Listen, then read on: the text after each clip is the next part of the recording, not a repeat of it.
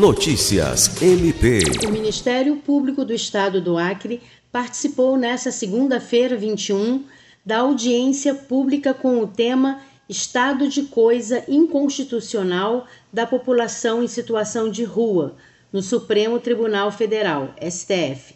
Convocada pelo ministro do STF, Alexandre de Moraes, a audiência tem como objetivo ouvir representantes de órgãos e membros da sociedade civil a respeito da conjuntura das pessoas em situação de rua no país.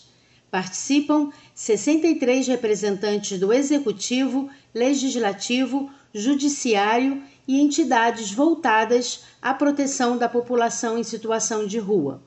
A questão foi levantada pela Rede Sustentabilidade, Partido Socialismo e Liberdade, PSOL, e Movimento dos Trabalhadores Sem Teto, MTST.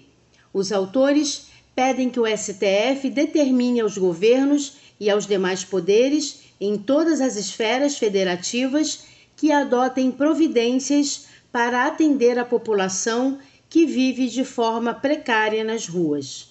O Procurador-Geral de Justiça, Danilo Lovisaro do Nascimento, falou da importância do diálogo entre diferentes órgãos sobre as condições de vida da população em situação de rua, destacando a atuação do MPAC voltada à garantia dos direitos fundamentais desse grupo.